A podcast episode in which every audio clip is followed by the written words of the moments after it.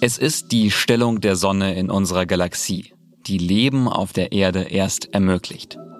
Inmitten von 300 Milliarden Sternen nimmt unser Planet einen Platz im Universum ein, der, soweit wir wissen, einzigartig ist. Geschützt durch eine Atmosphäre, die schädliche Strahlungen aus dem Weltall abhält. Ein Ort, geprägt von einem aufeinander abgestimmten System aus Luft, Wasser und Land. Ein Planet, der sich über Jahrmilliarden zu dem entwickelte, was wir heute unsere Heimat nennen. Auch wenn es sich für uns anders anfühlen mag. Wir Menschen bevölkern diesen Planeten erst seit kurzem. Und wir haben ihn dennoch so stark verändert, wie es sonst nur Naturgewalten vermögen. Geschafft haben wir das unter anderem, indem wir angefangen haben, das Feuer zu nutzen. Wir haben die Flammen gezähmt und uns so neue Nahrungsquellen erschlossen und die kalten Regionen unseres Planeten erobert. Doch inzwischen haben wir zu viele Feuer entfacht. Die Verbrennungsmotoren von mehr als einer Milliarde Autos, Heizungen und Klimaanlagen für Abermillionen Gebäude und Wohnungen, Antriebe für den Transport von Menschen und Gütern und vor allem Kraftwerke, die uns mit Treibstoff und Elektrizität versorgen. Diese Technologien erzeugen CO2, Kohlendioxid. Der Verkehr, inklusive Luft- und Schifffahrt, sorgt weltweit für 23,6 Prozent aller Treibhausgasemissionen. Die Energiewirtschaft sorgt sogar für 41 Prozent aller Emissionen. Wir verpesten selbst die Luft, die wir zum Leben brauchen. Weil der Mensch die wichtigen Elemente Erde, Wasser und Luft stark verändert hat, wollen Wissenschaftler eine neue Epoche im Erdzeitalter nach uns benennen. Sie sprechen vom Anthropozän, dem Zeitalter des Menschen. Ich bin Dennis Kogel und das ist die zweite Folge unserer dreiteiligen Reihe Anthropozän. Heute geht es um die Veränderungen, die wir Menschen in der Luft bewirkt haben.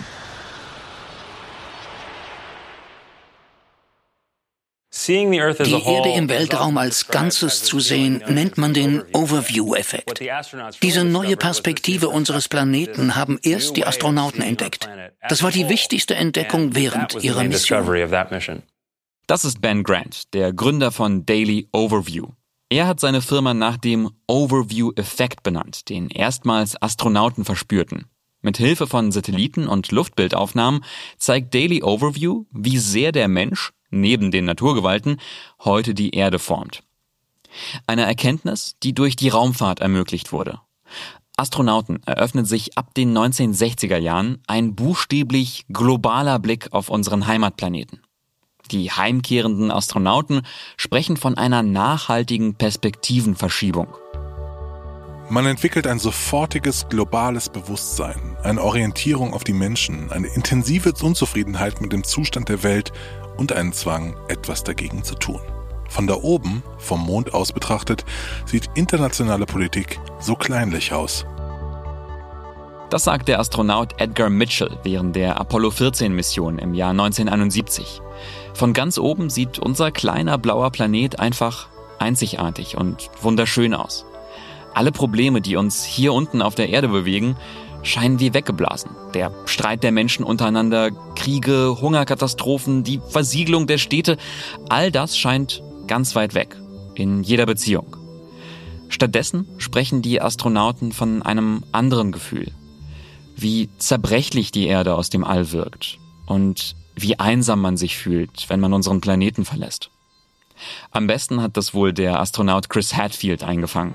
2013 war er an Bord der internationalen Raumstation der ISS und hat von dort David Bowies Song Space Oddity gecovert. Ihr wisst schon. This is ground control to Major Tom. You've really made the grade. Versprochen, das war das einzige Mal, dass ich gesungen habe. Aber das Video war damals ein Millionenhit auf YouTube. Hatfield und seine Gitarre auf der ISS haben Internetgeschichte geschrieben.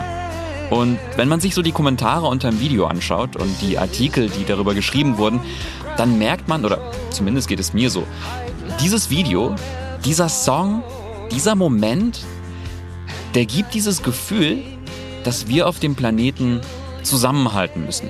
So kitschig das auch klingen mag.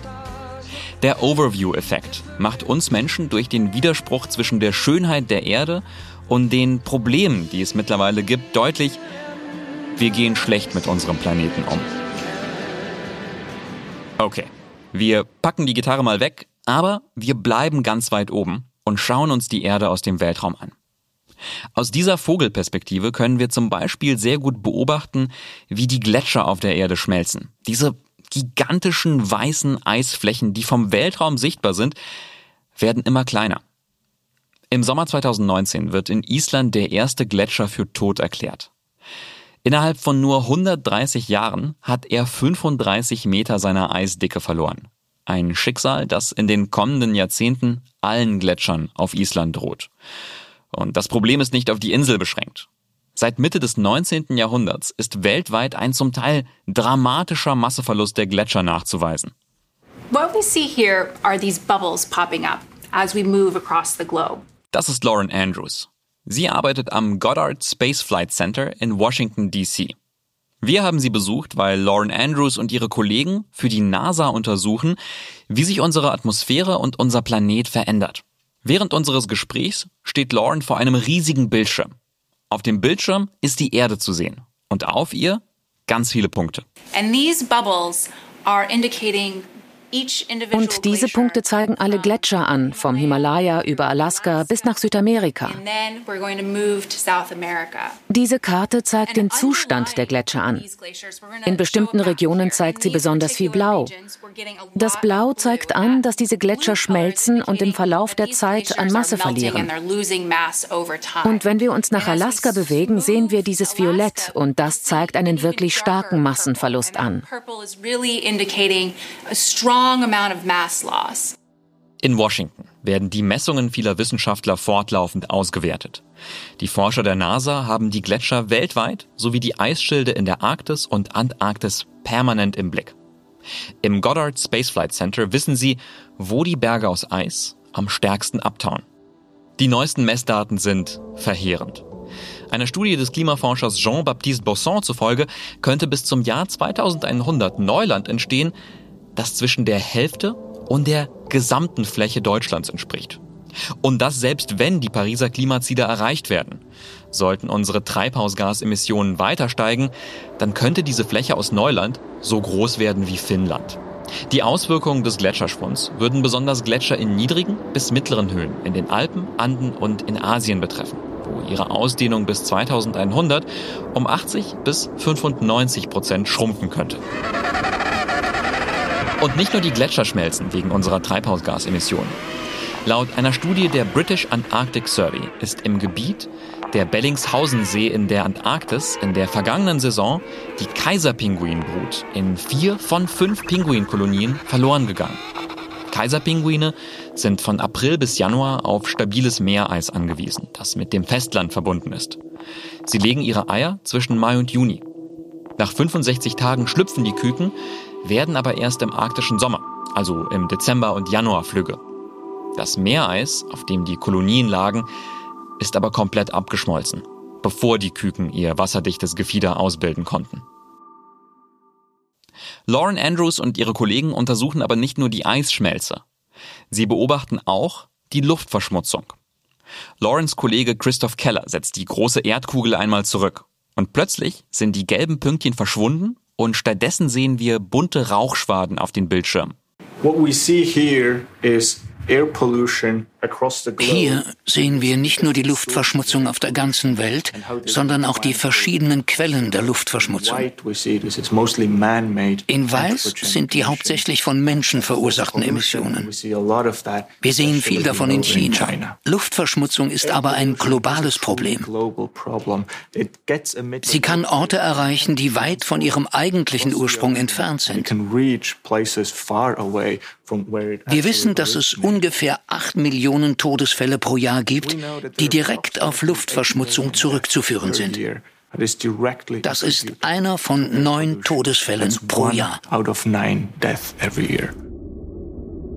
Das ist der Status quo des Anthropozän.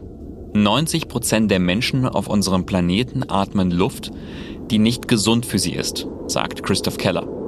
90 Prozent. Dabei ist Luft, ist die Atmosphäre doch genau das, was die Erde von allen anderen bisher bekannten Planeten unterscheidet. Doch vor über 30.000 Jahren beginnen wir Menschen damit, die Zusammensetzung der Atmosphäre zu verändern. Durch die Nutzung des Feuers. Heute befindet sich mehr CO2 in unserer Luft als während der letzten drei Millionen Jahre. Und das hat nicht nur Auswirkungen auf unsere Gesundheit, sondern auch auf das Klima. Schuld daran ist unter anderem der Treibhauseffekt. Den Begriff hört man ja öfter in Bezug auf den Klimawandel und darum erkläre ich mal kurz das Konzept dahinter. Wenn kurzwellige Sonnenstrahlung auf die Erde trifft, dann verwandelt sie sich zum Teil in Wärme, die als langwellige Infrarotstrahlung reflektiert wird. Aber wenn diese langwellige Infrarotstrahlung auf CO2 trifft, dann kommt sie nicht durch. Und so wird die Wärme zum Teil auf die Erde zurückgeworfen. Das ist der Treibhauseffekt.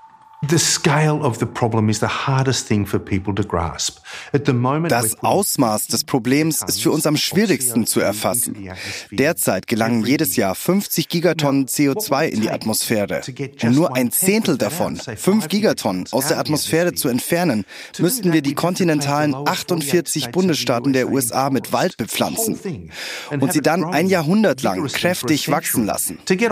Das ist die Dimension, über die wir sprechen. Sie ist einfach einfach immens. So you can see the scalability problem. It's, it's just, it is immense. Das ist Professor Tim Flannery.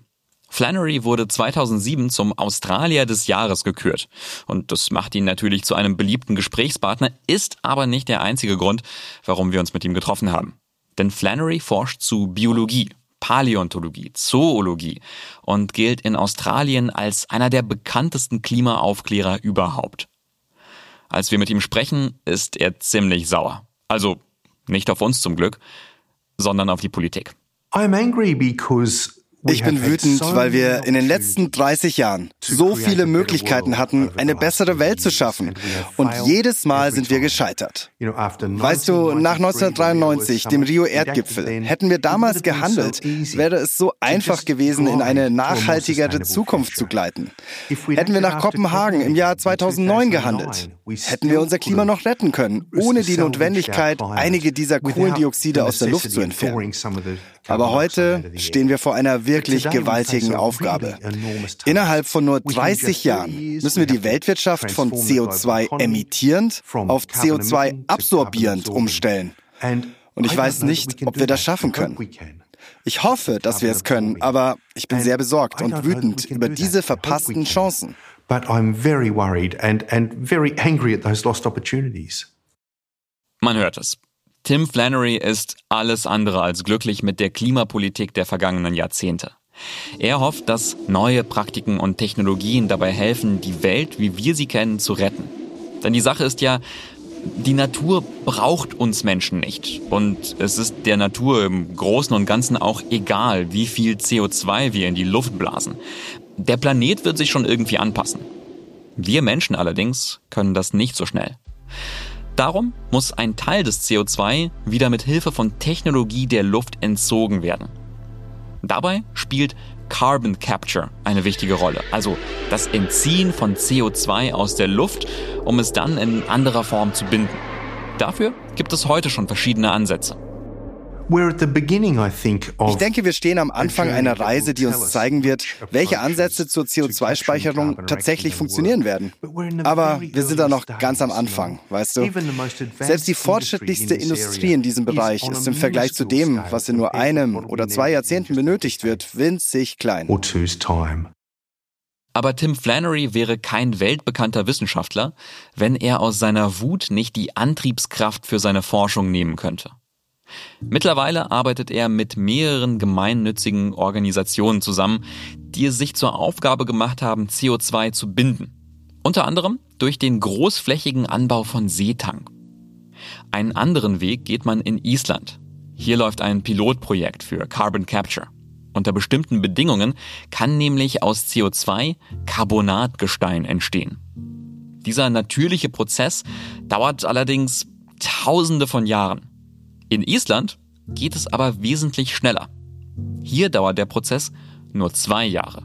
Das ist sogar noch schneller, als die Wissenschaftler ursprünglich dachten. In einem Versuch hat man 250 Tonnen CO2 aus der Luft herausgefiltert, dann in Wasser gelöst und unter hohem Druck in tiefe Gesteinsschichten gespritzt. Dr. Edda Sif Aradottir leitet das internationale CarbFix Forschungsprojekt, eine zukunftsweisende Technologie, um den Anteil der Treibhausgase in der Atmosphäre zu senken. Ihre Anlage liegt gleich an der isländischen Küste, auf blankem Stein. Diese Gesteine, die wir als Basalte bezeichnen, enthalten viel Calcium, Magnesium und Eisen. Und wenn Wasser und CO2 mit dieser Gesteinsformation in Kontakt kommen, löst sie sich tatsächlich auf und setzt die Minerale im Wasser frei. So bildet sich zusammen mit dem CO2 ein neues Mineral, das Carbonat genannt wird. Der Arbeitsplatz von Edda Sif Aradottir sieht ein bisschen aus wie eine Mondbasis. Mitten in der kargen Vulkanlandschaft Islands stehen mehrere Kuppeln aus gebürstetem Edelstahl. In diesen Kuppeln gehen die Rohre tief hinein in das Basaltgestein. Ein Gestein, das es vor allem in Europa, aber auch in anderen Ländern weltweit gibt. Was es aber nicht überall gibt, saubere, kostengünstige Energie. In der Nähe von Dr. Edda Sif Aradottirs Kuppeln verbunden durch einen Strang von hunderten Metern langen, dicken Rohren, die wie eine silberne Schlange in der Landschaft liegen, steht das Herzstück der Anlage. Ein Geothermiekraftwerk. Denn der energieintensive Prozess, der zur Umwandlung des Treibhausgases führt, ist ökologisch nur dann sinnvoll, wenn dafür saubere Energie verwendet wird. Und genau die ist in Island besonders günstig und überreich vorhanden. Uh, Sicherlich ist die Speicherkapazität weltweit verfügbar. Und wenn wir uns die Kosten ansehen, dann können wir das CO2 derzeit zum gleichen Preis einfangen, einbringen und überwachen, zu dem Kohlendioxid heute auf dem ETS-Markt gehandelt wird.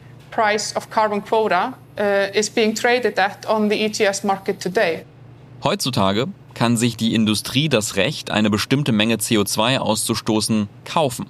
Doch gemessen an den Folgen ist der Preis viel zu niedrig, auch wenn er inzwischen gestiegen ist. Nochmal der wütende Professor aus Australien, Tim Flannery. Look, in, in this world, money is what speaks, and we need in unserer Welt zählt nur das Geld. Wir können Kohlenstoff für etwa 100 US-Dollar pro Tonne aus der Atmosphäre rausziehen. Und wir wissen, dass wir in 10 bis 20 Jahren alles daran setzen werden, dies zu tun, um jeden Preis. Deshalb sollten wir die Umweltverschmutzer heute schon für den Schaden bezahlen lassen, den sie anrichten. Surely we should be charging the same amount that we can see it's going to take to get the carbon out of the atmosphere. That's what we should be charging the polluter today.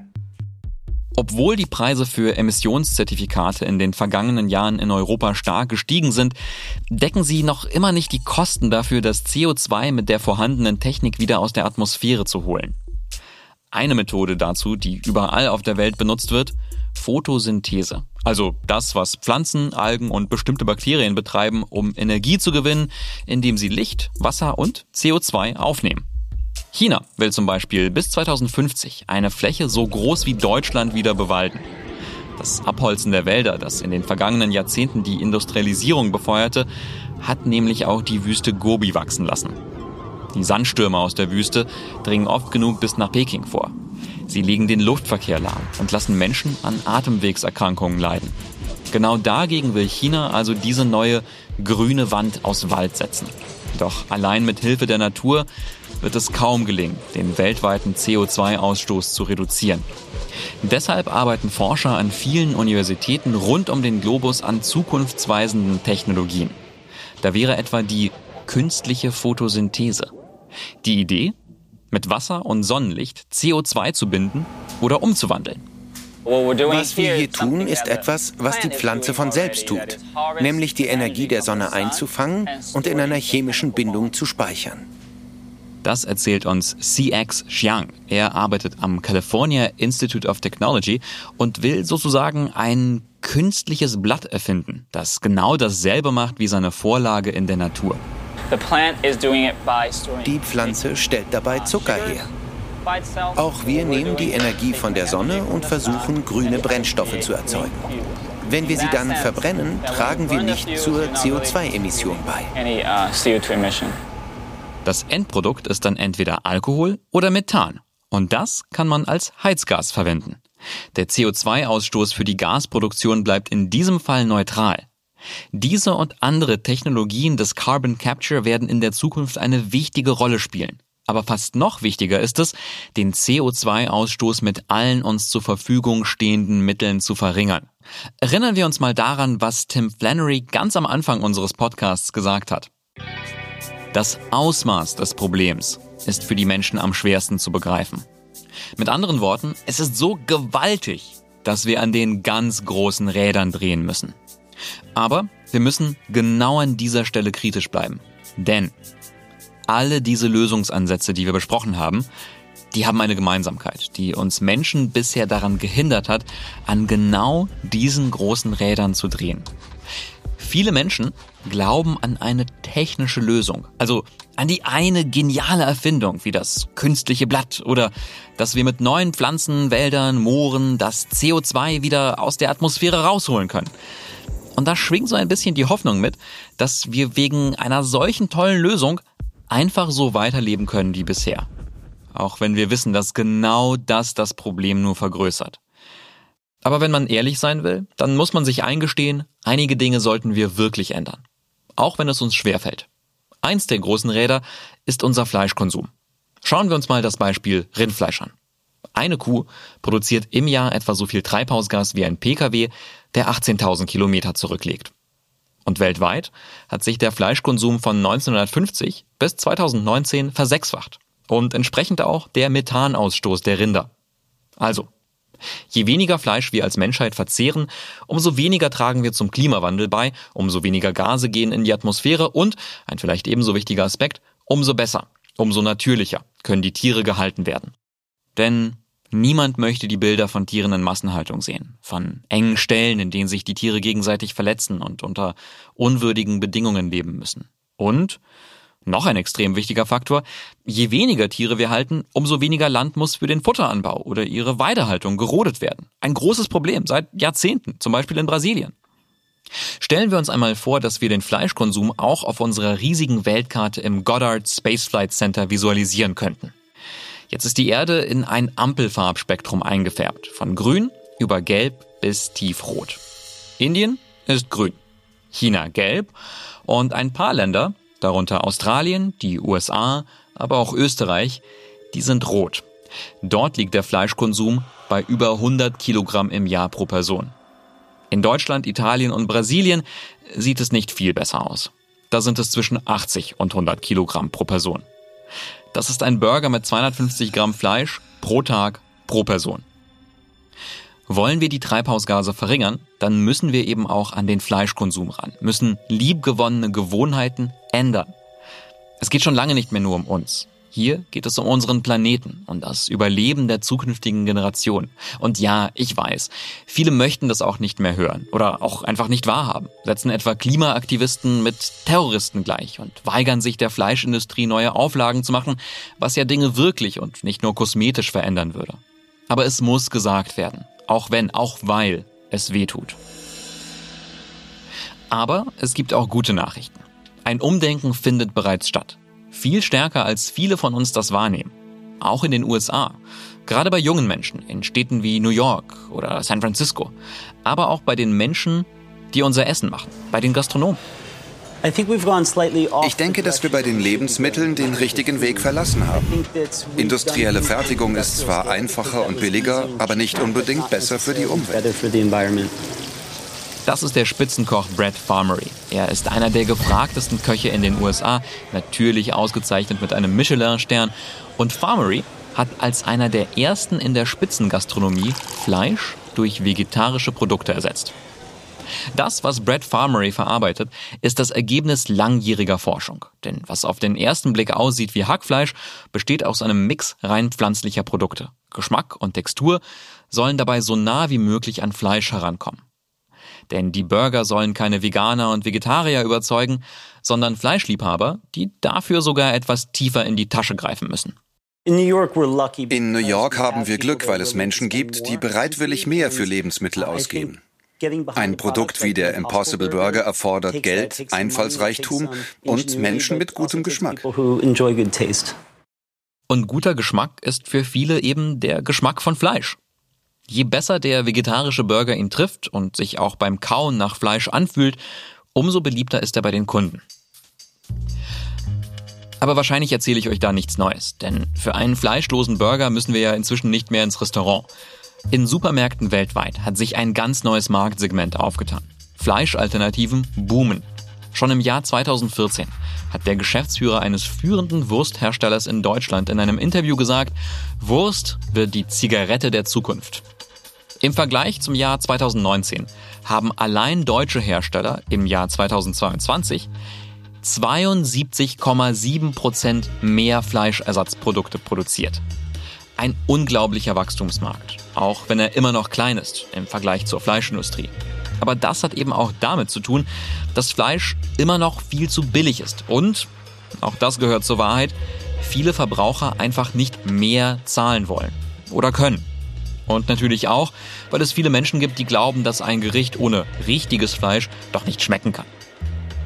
Dabei kommt der Geschmack von so manchem veganen Hackfleisch inzwischen sehr nah an normales Fleisch heran. Das zeigen jedenfalls zahlreiche Blindverkostungen von Fleischersatzherstellern. Und die Preise für Fleischersatzprodukte haben sich seit 2013 schon fast halbiert und sind auch weiter auf dem Weg nach unten. Eine Entwicklung, über die sich auch Spitzenkoch Brad Farmery freut. Zu wissen, dass wir die Welt und die Zukunft verändern können, ist etwas ganz Besonderes. Wenn wir also unseren Fleischkonsum in den Griff bekommen, dann können wir weltweit Treibhausgase einsparen. Denn 15 bis 20 Prozent der Treibhausgase stammen heute aus der Massentierhaltung. Das klingt nach viel, es ist auch viel, aber Klimakiller Nummer eins sind und bleiben die fossilen Brennstoffe. Das Problem hier, sie sind bislang noch der Motor unserer Industrie, trotz Ausbau der erneuerbaren Energien. Fossile Brennstoffe sind das beste Beispiel, um zu verstehen, was das Hauptmerkmal des Anthropozän ist. Wir verwandeln sozusagen geologische Zeit in Menschenzeit. Denn unsere fossilen Brennstoffe sind ja ein über Jahrmillionen entstandenes Naturprodukt. Und wir, wir verbrauchen es innerhalb weniger Jahrzehnte. Und die Natur, die viel langsamer tickt als unsere Gesellschaft, hat einfach keine Zeit, mit diesem Konsum fertig zu werden. Mit Hilfe von Wissenschaft und Technik haben wir unseren Planeten seit Beginn der Industrialisierung in atemberaubender Geschwindigkeit verändert. Man nennt es auch The Great Acceleration, die große Beschleunigung. So richtig Fahrt aufgenommen hat sie seit dem Ende des Zweiten Weltkriegs. Diese unheimliche Beschleunigung auf Kosten der Natur, das ist das Haupterkennungsmerkmal des Anthropozän. Eine der wichtigsten Entwicklungen ist der Ausstoß von Kohlendioxid in die Atmosphäre, der Hauptverursacher der Klimaerwärmung. Das ist der leider im Januar 2023 verstorbene Klimaforscher Will Steffen, der unser Verständnis vom Klimawandel maßgeblich geprägt hat. Ihn haben wir in der Episode zur Erde schon mehrfach gehört. Und Kohlendioxid, das entsteht zum Beispiel nicht nur bei der Verbrennung von Öl, sondern auch bei der Herstellung von Benzin oder Diesel aus Rohöl und dem Transport mit Tankern. Und das macht sich leider in unserer Luft bemerkbar.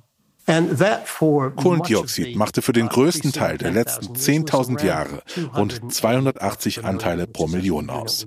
Bis zur Mitte des 20. Jahrhunderts steigt dieser Wert auf ungefähr 300 bis 310 aber dann, nach 1950, bis auf ungefähr 405. Dieser Schlüsselparameter änderte sich also erst langsam, schnellte dann aber in die Höhe. Öl treibt die meisten unserer Maschinen an. Vor allem das Auto ist im wörtlichen wie im übertragenen Sinn einer der wichtigsten Gründe für die Great Acceleration. Im Jahr 2009 sind erstmals über eine Milliarde Autos unterwegs. Bis 2025 sollen es zwei Milliarden sein. Und der Großteil davon sind PKWs. Vor allem die USA waren schon früh Autoland Nummer eins.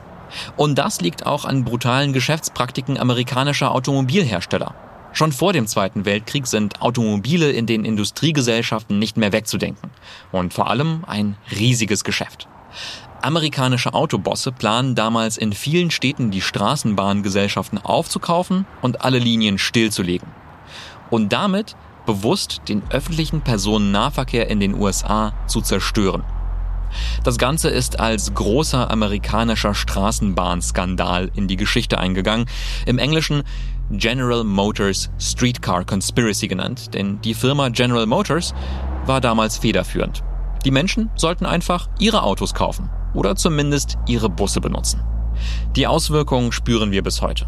In Städten wie Los Angeles, Houston oder Atlanta herrscht praktisch Dauerstau. Und dieser massive Verkehr, der verursacht natürlich Abgase. Und wir wissen längst, dass diese Abgase Menschenleben kosten. Als eine der Lösungen des Problems galt lange die Kernenergie. Sie sollte uns nach dem Zweiten Weltkrieg Energiesicherheit bringen. Ein Happy End gewissermaßen für unsere Zivilisation, die so sehr auf Energie aufgebaut und angewiesen ist. Heute, nach Tschernobyl und Fukushima, wissen wir, es gibt kein Happy End. Trotzdem planen China und andere Länder immer noch neue Kernkraftwerke. Bis Ende der 2020er Jahre will China ganze 47 Kernkraftwerke ans Netz bringen. Zusätzlich zu den 55, die dort schon in Betrieb sind. Wir in Deutschland dagegen haben schon vor einem Jahrzehnt beschlossen, auszusteigen. Und erst vor wenigen Wochen tatsächlich haben wir abgeschaltet. Eine kontroverse Entscheidung. In der Tat würde es, was die CO2-Emissionsverringerung betrifft, aktuell sicherlich besser sein. Man würde die Kernkraftwerke noch länger laufen lassen, wenn man dafür die gleiche Menge an Leistung an Braunkohlekraftwerken eben abschalten würde. Ja. Das sagt Harald Lesch in unserem allerersten Terra X Podcast. Aber er ist trotzdem kein Verfechter der Kernenergie, ganz im Gegenteil. Die Alternativen, nämlich die erneuerbaren Energien, liegen für ihn viel eher auf der Hand. Auch aus Kostengründen also die Folgen von einem großen äh, Unfall, die kann man gar nicht abschätzen. Also die liegen irgendwann, irgendwann macht es auch keinen Sinn mehr, von irgendwie dreistelligen Milliardenbeträgen zu reden, weil jedes Menschenleben ist ja, ist ja nicht, nicht, nicht darstellbar in Zahl. Und das, und das geht vor allen Dingen natürlich um das Risiko von Menschenleben. Wie lange wird das Risiko bestehen? Und radioaktive Abfälle, die dann eben in der Welt rumliegen, weil sie eben erst in die Atmosphäre gejagt sind und dann eben wieder runterfallen, äh, von diesem Ausmaß bleiben sehr, sehr lange in diesen natürlichen Kreisläufen. Aber diese Erkenntnis setzt sich oft nur sehr langsam durch. In der Schule sagte man uns, dass ein Stück Uran in Streichholzschachtelgröße so viel Energie produzieren kann wie eine Zugladung Kohle. In der öffentlichen Wahrnehmung war das eine intellektuelle, angesagte Elitebeschäftigung. Für mich war klar, dass es ein ehrenvoller Job sein würde, Atomingenieur zu sein. Das ist Alexei Breuß. Er war einer der Nuklearingenieure im Kernkraftwerk Tschernobyl подобалась. По-перше, це була така хай-тек, високотехнологічна праця. Ich habe gern im Kernkraftwerk gearbeitet. Es hat mir gefallen, dass es eine solche Hightech-Arbeit war. Es war ein Elite-Job an einem Elite-Ort. Ich war genauso stolz darauf wie die meisten meiner Kollegen. Ich musste zwar manchmal hören, dass dort angeblich nur Dummköpfe arbeiteten, weil es so gefährlich sei, aber ich dachte, die Sicherheitsmaßnahmen wären auf dem richtigen Niveau und es gäbe nichts zu befürchten. Das war mein Eindruck. Das waren meine Überzeugungen. Uns wurde das so beigebracht. Wir wurden während des Studiums am Institut tatsächlich zombifiziert, in dem Sinne, dass es absolut sicher sei und man sich keine Sorgen machen müsse.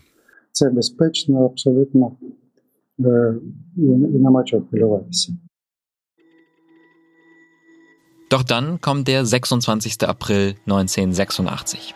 Der Tag, der nicht nur seine, sondern auch die Sicht vieler anderer Menschen auf die Kernkraft für immer verändert hat. Damals führt man im Kernkraftwerk eine Übung durch. Sie misslingt und es kommt zu einer Verkettung fataler Ereignisse. Überhitzung und die Explosion des Reaktorblockes 4 sind die Folge. Das Personal im Kontrollraum ist überfordert. Man spricht von dem größten anzunehmenden Unfall, dem GAU. All das passiert tief in der Nacht. Als Alexei Breuß morgens auf dem Weg zur Arbeit ist, sieht er schon von weitem das Ausmaß der Katastrophe.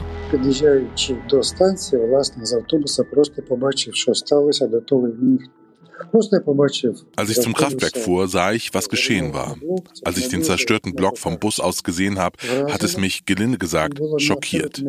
Ich hatte keine Ahnung. Die Zerstörung war so groß, ich wusste nicht, was ich dort noch tun sollte.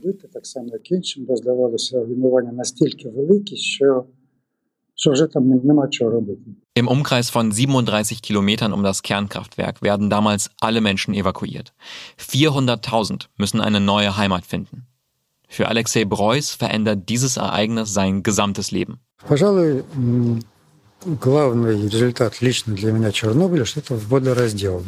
Das wichtigste Ergebnis von Tschernobyl ist, dass es mein Leben in zwei Teile geteilt hat. Davor und danach. Es hat mein Leben dramatisch verändert. Alles ist sehr zerbrechlich und es ist sehr einfach, das alles mit einem Knopfdruck zu zerstören. Vor allem, wenn sich unter diesem Knopf so viele verschiedene, von Menschen gemachte Systeme befinden. Unfälle wie in Tschernobyl oder auch die Katastrophe in Fukushima 2011 haben dazu geführt, dass wir in Deutschland aus der Atomenergie ausgestiegen sind. Auch wenn das heute wieder umstritten ist und heiß diskutiert wird, ein Zurück zur Kernenergie in Deutschland scheint unwahrscheinlich. Doch die Folgen der Kernkraft werden auch uns noch sehr lange Zeit beschäftigen. Denn die Kernkraft produziert radioaktiven Abfall. Und dieser ganze Abfall, der muss ja irgendwo hin. In ein Endlager. Einzig in Finnland gibt es bisher so ein Lager. Bald soll eins in Deutschland folgen. Und zwar im Schacht Konrad, einem ehemaligen Bergwerk in der Nähe der deutschen Gemeinde Salzgitter, 1200 Meter unter der Erde. Hier wurde bis in die 70er Jahre Eisenerz abgebaut. Entstanden ist ein Ort, der wie eine unterirdische Stadt wirkt. Riesige Tunnel, durch die die überdimensionierten Laster- und Abbaugeräte passen, enden scheinbar im Nirgendwo. Dieser Komplex erinnert so ein bisschen an die geheime Basis eines Bösewichts aus James Bond-Filmen. Nur, dass wir eben nicht in Hawaii oder auf dem Mond sind, sondern in Salzgitter. 40 Kilometer Tunnel gab es hier einmal. Die sind zum Teil schon wieder zugeschüttet, weil sie für die Endlagerung nicht benötigt werden. Hier im Schacht Konrad sollen schwach radioaktive Stoffe aus Medizin, Industrie und Forschung in speziell dafür gebauten Kammern entgelagert werden. Nach Abschluss der Bauarbeiten und der folgenden Befüllung, die um das Jahr 2060 abgeschlossen sein soll, werden die Kammern verschlossen um das Material langfristig von der Umwelt zu isolieren. Also von heute aus gesehen in 37 Jahren. Und wenn wir hier von langfristig sprechen, dann heißt das übrigens Millionen Jahre lang. Da sage ich immer nur, wenn du Gott zum Lachen bringen willst, dann mach einen Plan. Nämlich einen Plan über eine Million Jahre. Ich glaube, da lacht man im Himmel. Für Harald Lesch bleibt es dabei. Nicht Atomkraft ist die Lösung, sondern die größten frei verfügbaren Energielieferanten. Wind und Sonne. Und mit dieser Ansicht ist er nicht allein. Ich bin überzeugt, dass in einem Jahrhundert Energie praktisch umsonst sein wird. Das ist nochmal Professor Tim Flannery. Die Fülle an natürlicher Energie, die die Erde erreicht, ist enorm. Mehr als wir jemals an Geothermie und Sonnen- und Windenergie nutzen können. Es sind im Grunde unbegrenzte Ressourcen. Wenn wir die dafür nötigen Technologien kostengünstig bauen können, dann können wir alles ändern. Die Technologien, Strom dank Wind- und Sonnenkraft zu erzeugen, haben wir bereits. Es fehlen nur noch ausreichende Speicherkapazitäten. Und die sind dringend nötig, denn der Strombedarf wächst weltweit rasant. Nicht zuletzt durch das Internet. In jeder Minute sind 2,5 Milliarden Menschen online. Wäre das Internet ein Land, dann hätte es nach einer Studie den sechstgrößten CO2-Ausstoß weltweit. Und der Energiebedarf steigt weiter zum Beispiel auch durch die neuen 5G-Netze. Und die Digitalisierung, die wird überall, in allen Bereichen der Industrie vorangetrieben. Wir werden zukünftig also ungleich mehr Strom verbrauchen als heute. Aber ohne grüne Energie werden wir die Welt mit immer mehr CO2 vollblasen und eine immer weniger lebenswerte Zukunft schaffen.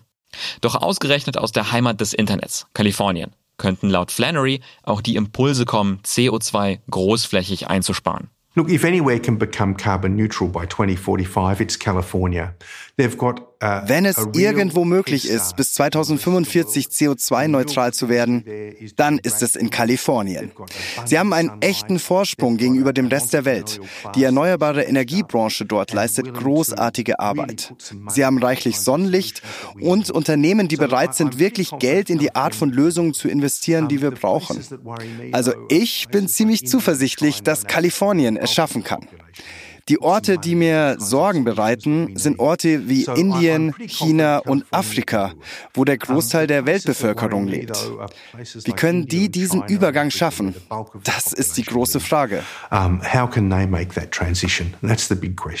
Zum Ende unseres Interviews haben wir Tim Flannery gefragt, ob technologische Erfindungen genügen werden, unsere Wirtschafts- und Lebensweise so zu verändern, dass wir unseren Planeten nicht teilweise unbewohnbar machen. Oder ob es nicht doch den so oft zitierten Bewusstseinswandel braucht. I, you know, I really think that ich glaube, wenn wir es auf diese Weise betrachten, wird es uns hindern, die Lösungen zu finden, die wir brauchen. Die Veränderung der menschlichen Natur ist eine fast unlösbare Frage. Die Kirche versucht es seit Jahrtausenden. Wir alle versuchen es. Wir verändern uns, aber wir verändern uns langsam. Ich denke, der richtige Ansatz ist es, die Sache aus einer technologischen Perspektive zu betrachten. Also, wir alle brauchen Strom. Für ein würdevolles, modernes Leben benötigen wir eben diese Energiequelle. Aber es ist uns egal, ob sie aus Kohle oder aus Photovoltaik kommt. Wir müssen also die Basis, die Quelle dieser Energie verändern.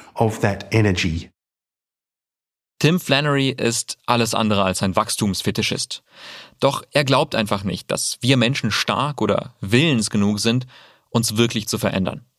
Für die meisten von uns würde das auch zu schmerzlichen Einbußen finanzieller Art, aber auch in der Lebensweise führen. Flannery ist eher Realist, der nicht aufgibt. 2011 wurde er zum Chief Commissioner der Climate Commission in Australien ernannt. Eine Bundesbehörde, die die Aufgabe hatte, die australische Öffentlichkeit über den Klimawandel zu informieren. Als im Jahr 2013 eine neue konservative Regierung an die Macht kam, wurde diese Bundesbehörde aufgelöst.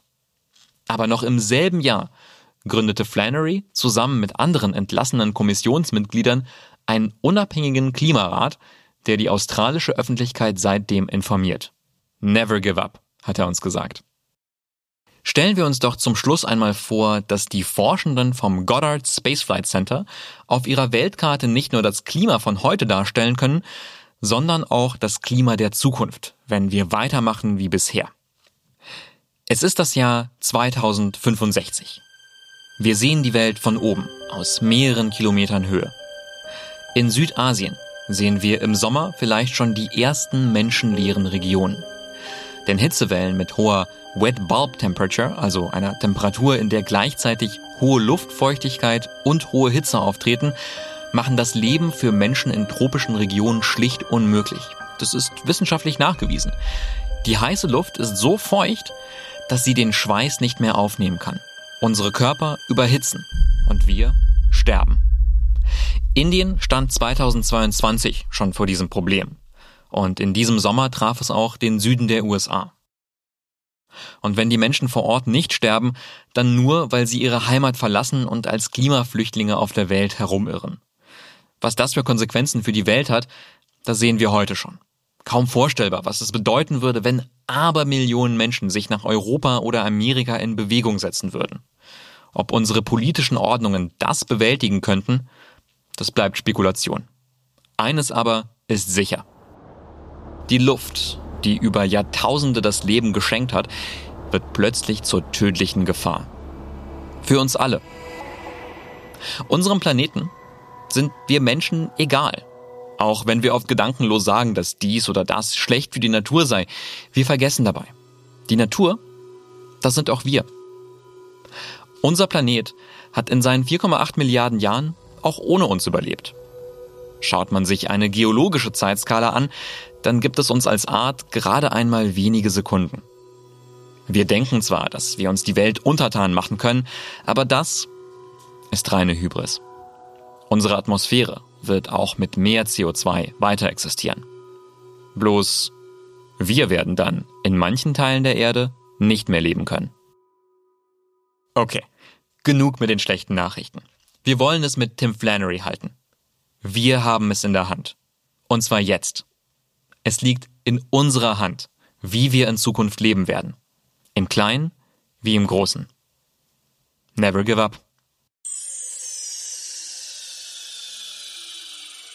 Das war die zweite Folge unserer Reihe Anthropozän. Und ich freue mich schon darauf, wenn ihr auch bei der nächsten Folge wieder dabei seid. Folgt diesem Podcast, um sie nicht zu verpassen. Denn dann beschäftigen wir uns mit dem dritten Element, dem Wasser. Das gesamte Terra X-Team bedankt sich fürs Zuhören. Bis zum nächsten Mal. Anthropozän ist eine Produktion von Kugel und Niere im Auftrag des ZDF. Ihr findet den Podcast in der ZDF Mediathek und überall, wo es Podcasts gibt. Autoren dieser Sendung Jens Monat, Heike Schmidt und Christian Alt.